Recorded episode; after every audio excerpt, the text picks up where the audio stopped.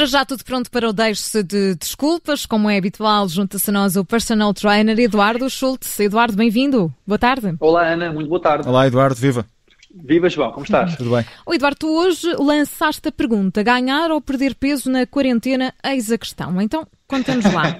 Exato, parece quase uma passagem de Shakespeare agora. Perder peso ou ganhar peso? That is the question. É verdade.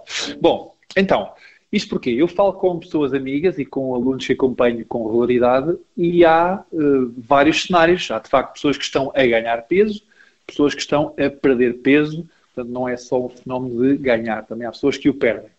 Agora, antes de falar sobre isso em concreto, é, é da minha parte, é esclarecer o que é de facto isto do peso, porque a maioria das pessoas ainda se foca muito quando põe os pés em cima de uma balança, olha muito para aquele número traduzido em quilos. Uhum e preocupa-se pouco em distinguir que peso é aquele. Não é? Aquilo que compõe o peso, como já certo. falámos aqui, é mais importante do que o peso em si. Se for correspondência, por exemplo, em menos massa gorda, tem uma significância, se for em mais massa gorda, tem outra, quer do ponto de vista da saúde, quer até do ponto de vista estético. Mas um, aquilo que fica aqui o alerta é diferenciar esse peso. De qualquer modo, a preocupação é para quem está a ganhar peso, porquê que isto está a acontecer. Bom, para já, obviamente que numa fase de confinamento e de maior tempo em casa, vou deduzir que há mais sedentarismo, mais tempo sentado, se calhar este processo todo gera mais ansiedade, as pessoas vão mais ao frigorífico, buscar aquela comida de conforto, picar qualquer coisa. Exatamente. E se, e se o treino não for tão regular assim ou tão, ou tão intenso, aqui num simples jogo de déficit calórico, daquilo que consomem e aquilo que gastam, se houver uma proporção superior daquilo que consomem, uhum. a tendência, claro está, é para ganhar peso e, neste caso, direi eu, um mau peso, um peso em gordura.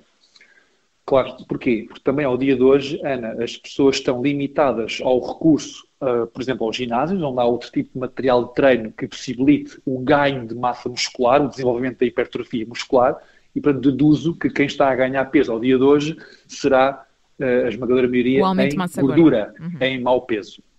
Portanto, para esses, a estratégia será, obviamente, e aqui também um campo importante para a nossa nutricionista Mariana Chaves, uh, ter muito cuidado com a alimentação, fazer com que esse tal aporte calórico, aquilo que consomem, possa ser contrabalançado com o que está a ser gasto aos dias de hoje, portanto, ter muito cuidado com as escolhas e, claro, na medida do possível, exercitar-se de forma ativa e regular, com treinos tão intensos quanto for possível, adequado, claro está, à condição física de cada um, mas com a missão de, efetivamente, perder essa massa gorda, não deixar que, que haja um, enfim, um acumulado de massa gorda que se torne depois difícil de perder ou, ou, problemático, claro. Agora, também tem havido os casos de pessoas que perdem peso. Ou Agora, seja... que peso será este? ou, ou seja, pessoas que, enfim, por características pessoais específicas, não tendo um estímulo muscular adequado, ou pelo menos semelhante àquilo que faziam nos, nos espaços como os ginásios, possam estar a perder massa muscular, Ana. E isto acontece bastante, mais do que algumas pessoas imaginam.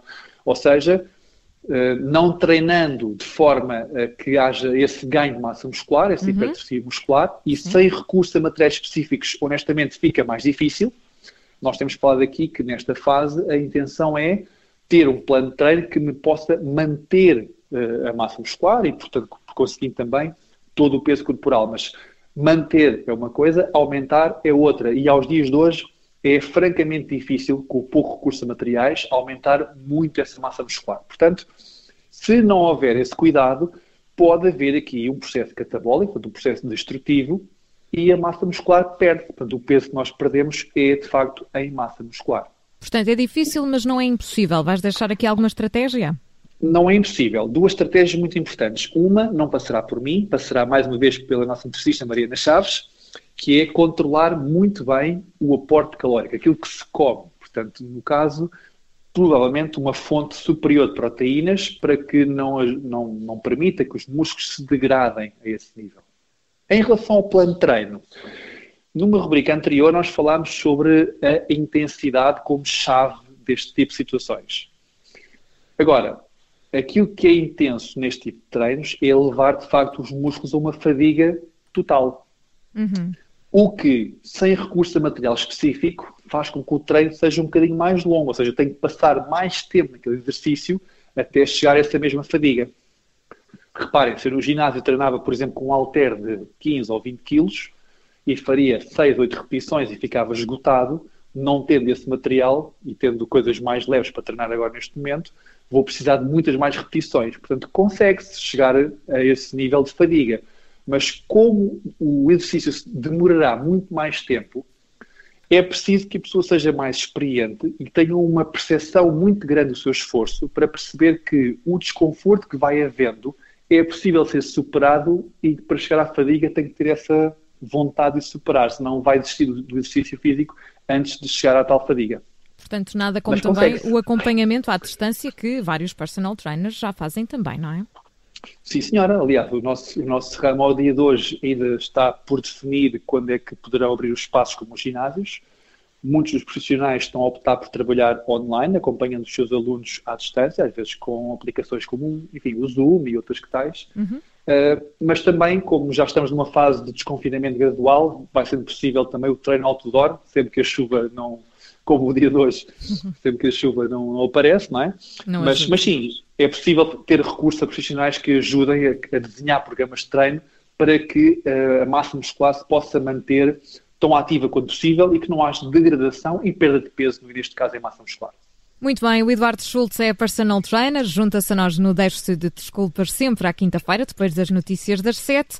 Temos encontro marcado na próxima semana. Eduardo, obrigada, até lá. Muito obrigado também, boa semana, até lá. Obrigada.